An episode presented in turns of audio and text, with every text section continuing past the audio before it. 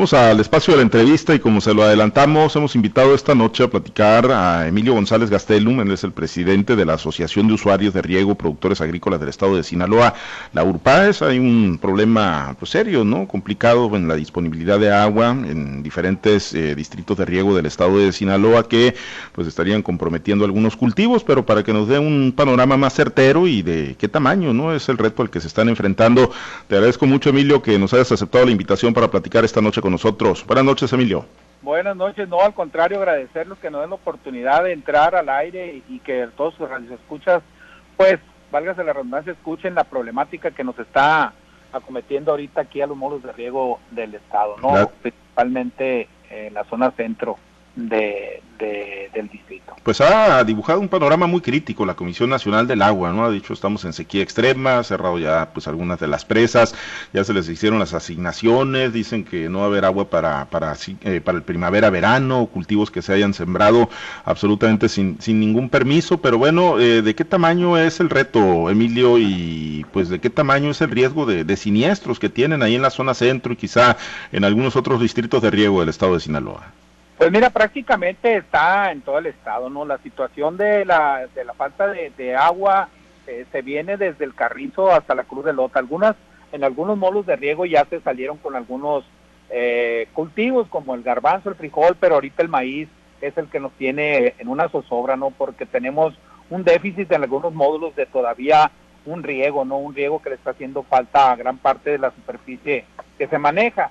Eh, para que tengas una idea, la verdad que ya los, las, asignaciones ya están eh, comprometidas desde el mes de octubre, que es cuando nos dan a nosotros el total del volumen que nos van a dar y sobre eso se hizo un esquema de siembra de cultivos de baja demanda y mediana demanda. La situación eh, no es tanto que los productores se hayan desfasado en la siembra de, de, maíz, por decir algo que es el, es el cultivo que más agua requiere. La situación es que debido a que no se presentaron las lluvias en la temporada, eh, los terrenos prácticamente estaban eh, secos. Entonces, eh, en algunas en algunos módulos de riego se utilizó arriba del 25% más del agua del volumen que tenían para poder hacer el, riego de asiento. Y eso es lo que nos trae ahorita un poco preocupados porque no tenemos el volumen adecuado. La situación es que hemos estado bombeando en todos los módulos de riego desde el primer día que se iniciaron las, los riegos y aún así no hemos podido pues pues llegar a los volúmenes que se requieren. ¿no? Esto, por, como te digo, por el problema que se hizo de la sequía. Ahorita hay algunos módulos que sí, efectivamente ya se les acabó el volumen, estamos tratando de, sacar en algunos módulos donde se está bombeando, donde se todavía aún se puede bombear, eh, a ver si algún algún excedente de, volumen que tengan y podérselos pasar a ellos. La Comisión Nacional del Agua, eh, pues la verdad que ha estado un poquito hermética en la cuestión de, de haber una resignación dada la situación de que lo primero que tratan de, asegurar son los, los volúmenes que se usan en, en, el uso ah, en el uso humano pues en el, en el uso doméstico entonces pues eso nos ha tenido un poquito en su sobra no ¿Y cuáles son las alternativas, Emilio, que, que, están planteando, no? Pues para evitar que se siniestren esos cultivos que, que ahorita quizá pues no tengan garantizado eh, los riegos finales, ¿no? Para poder eh, pues completar su desarrollo vegetativo. Pues mire, hemos estado solicitando primero a la Comisión Nacional del Agua que si pues, generara algún apoyo excedente para, para los rescates. La verdad que no lo hemos podido conseguir, mucho menos el que se nos reasigne. El gobierno del Estado, eh, de parte del, gobernador Quinino Ordaz Coppel, eh, vio a bien sacar a, al apoyo de los molos de riego 10 millones de pesos para tratar de, de catalear un poquito el, la problemática económica que tienen los molos de riego que dado que hemos estado bombeando eh, toda la temporada, pues la situación económica ya no está muy fluyente. Ahorita andamos buscando la manera de qué módulos son los que más les surge, qué módulos son los que, que más eh, volumen ocupan, pero también viendo la, la facultad que pueda tener cada módulo eh, de que puedan bombear, porque podemos tener la intención de bombear, pero si no tenemos los equipos necesarios, si no tenemos los lugares apropiados donde se pueda rescatar, pues tampoco con dinero, desgraciadamente, el dinero no se puede hacer agua, el agua sí se puede hacer dinero, pero el dinero al revés no. Entonces podemos llenarles de dinero la, eh, las arcas a los molos de riego, pero si no tienen eh, lugar exacto donde se pudieran rescatar los volúmenes que se ocupan, pues no podemos, ¿no? Entonces estamos tratando de hacer una, una sinergia en donde algún módulo que tenga cómo hacerlo, pues ese volumen que tenga, si es que se puede transferir al, al módulo que no tenga, eh, pues que el bombee y nos, eh, apoyarlo nosotros eh, de parte del gobierno del, estado y nosotros como URPAES para que para que lo haga y pasarle el volumen a, los módulos que están más premiantes, más a los módulos que están ahorita en el distrito 010 que, que están un poquito ya sin, sin volumen. ¿no? Ahí es donde está focalizada la situación más crítica. Ahorita es lo que se más fuerte se está focalizando en el distrito 010, en la en la cuarta en la cuarta, quinta y los 074, la primera unidad que es la región de la Palma, de la Palma, Nabolato, y acá en, en, en la parte de, de Costa Rica, en el módulo eh, ahí hay también un problema un poquito serio, ¿no? La Comisión Nacional del Agua ya, ya cumplió con sus asignaciones, Emilio. Ya... Las asignaciones de parte de la, de la Comisión Nacional del Agua fueron eh, las, mismas que nos dieron eh, al inicio del cultivo, que fue en septiembre-octubre, ¿no? Entonces, ahorita pudiéramos tratar de hacer llegar, de hecho, mañana tenemos, dejamos un, una, una asamblea abierta en el Comité Hidráulico del Distrito 010 para para ver qué podemos hacer, si hay algunas economías que pudiera haber ahí de parte de, la, de, las, de alguna de las presas, ver cómo está eh, la situación y si se pudiera, eh, pues, a tratar de, hacer lo más posible de que se hiciera una resignación de parte de la, de la, de la Comisión Nacional del Agua, que tendría que haberlo en México para, para ver si qué tanto volumen se pudiera extraer, si es que así se, si así se, se, requiere. Ahora, eh, Emilio, eh, pues el, panorama obviamente no, no es halagüeño, nos lo decía José Luis Montalvo hace unos días en este mismo espacio, el, director del organismo de, eh, de, Cuenca Pacífico Norte, que, que incluso van, están pensando en el resguardo con, con presencia militar de las presas ante, bueno, pues alguna presión que se pudiera ir de parte de los productores en el desespero de, tener riesgo de siniestro, pues que, que se intentaran ¿no? obtener volúmenes adicionales. ¿Están en en esa ruta? ¿Están valorando una posibilidad de esa naturaleza, Emilio, o están explorando estas otras alternativas nada más? Pues mire, yo la verdad que como para que un productor vaya y abra la presa la veo más difícil, ¿no? Lo único que sí está pasando, y eso ya, ya lo estamos viendo todos los días, es que vayan y violenten lo que es el canal, ¿no? El canal, por ejemplo, nosotros que estamos, eh, que son tres canales principales, ¿no? El canal principal Humaya, el Rosales y lo que es el Culiacán, en donde la gente va y abre los candados con tal de tener agua en su parcela, ¿no? Eso sí se ha estado dando. Ya lo veo más difícil, pero lo que sí está muy cerca de suceder es que las manifestaciones dentro de la Conagua se den. O sea, los productores, el desespero de los mismos productores, pues que acudan a, la Comisión Nacional del Agua a hacer algún plantón, a hacer alguna toma, eso sí lo vemos eh, muy cerca, muy cerca si este, si este problema se, no se, no se calma, se va a convertir ya de por sí en un problema social. Y la verdad que pues el desespero de la gente que ve que este año eh, los precios de, los granos han estado buenos y que y que por falta del, vital líquido, que a final de cuentas es el principal, no tengamos cómo, cómo hacerle frente, ¿no? Ya sabemos que de antemano va a haber disminución en la, en la producción a causa de la falta de, agua y obvio que también la falta de, de haber sembrado las, las, hectáreas que se siembran año con año, alrededor de 97 mil hectáreas menos este año que, en años anteriores y la disminución, obvio, por, por falta de los riegos, no nada más por falta de riegos, sino que no se han dado oportunamente porque también los, eh, la saturación de los de los tandeos ha sido muy grande a raíz de que de que hubo maíces que se anduvieron sembrando y, lo aclaramos para que no caigamos en la confusión de que hay maíces ahorita de, de a finales de enero que son de otoño invierno. Simple y sencillamente fueron así porque no no les dimos el agua a tiempo a los productores cuando cuando los terrenos están húmedos es más rápido el riego, cuando los terrenos están húmedos, pues hay mucha gente que, que aprovecha la humedad y así siembra, entonces hoy nos fuimos hasta enero para sembrar todavía otoño-invierno, no, no porque estemos queriendo jugar de al, a a la desplazamiento, sino que pues la misma situación del, de la falta de líquido fue lo que lo que nos hizo llegar tan, tan lejos en la, en la siembra de maíz. La Conagua ha dicho, Emilio, que están al 15% las presas en estos momentos, ¿no? Cuando, bueno, pues el año pasado estaban eh, por estas mismas fechas al 56% y cuando en promedio en estas fechas llegaban al 40% los, los almacenamientos del, del sistema de presas en el estado de Sinaloa. Eh, hablar de un 15% y pues todavía sin, sin claridad de cómo vendrá la temporada de lluvias, ¿qué panorama les pinta para el ciclo 2021-2022? Pues mira, ya hemos pasado por esta situación. En, el año de la helada, que, hicimos dos cultivos en el mismo año, se gastó prácticamente todo el volumen de las, de las presas. De hecho, llegamos a quedar el 2012 en el 2.5 de las presas, por decir algo de la López Mateos que llegó a, estar al 2.5. O sea, es cierto que, necesitamos tener el volumen de, agua requerido para el uso doméstico, para, para el consumo humano. Pero también es verdad que lo hemos pasado en otras cosas. Ahorita para poder que, que, las, que las presas se recuperen ya no lo vamos a lograr con una con un periodo de, de, lluvias normal. Ahorita necesitamos y urgentemente, aunque no, no esté bien que lo diga, pues que se venga presentando un fenómeno eh, como un ciclón o alguna cosa de esas para ver qué tanto podemos recuperar las presas, porque con una temporada de lluvias normal no lo vamos a lograr. Entonces, desde ahorita empezar a, hacer eh, proyecciones de, de, rescates desde el primer día, que, vengan a los, los, apoyos del gobierno federal para que los módulos tengan la capacidad económica y la rehabilitación de, de sus rescates. Eso lo vimos en el 2012-2013 y se sacó un apoyo del gobierno federal para el combustible, para la energía eléctrica, para el, el mantenimiento de los pozos, de los cárcamos, de todos los rescates que había y, y, se, y se salió adelante. Llegamos al siguiente año, en el 2013, que fue la recuperación con el Manuel,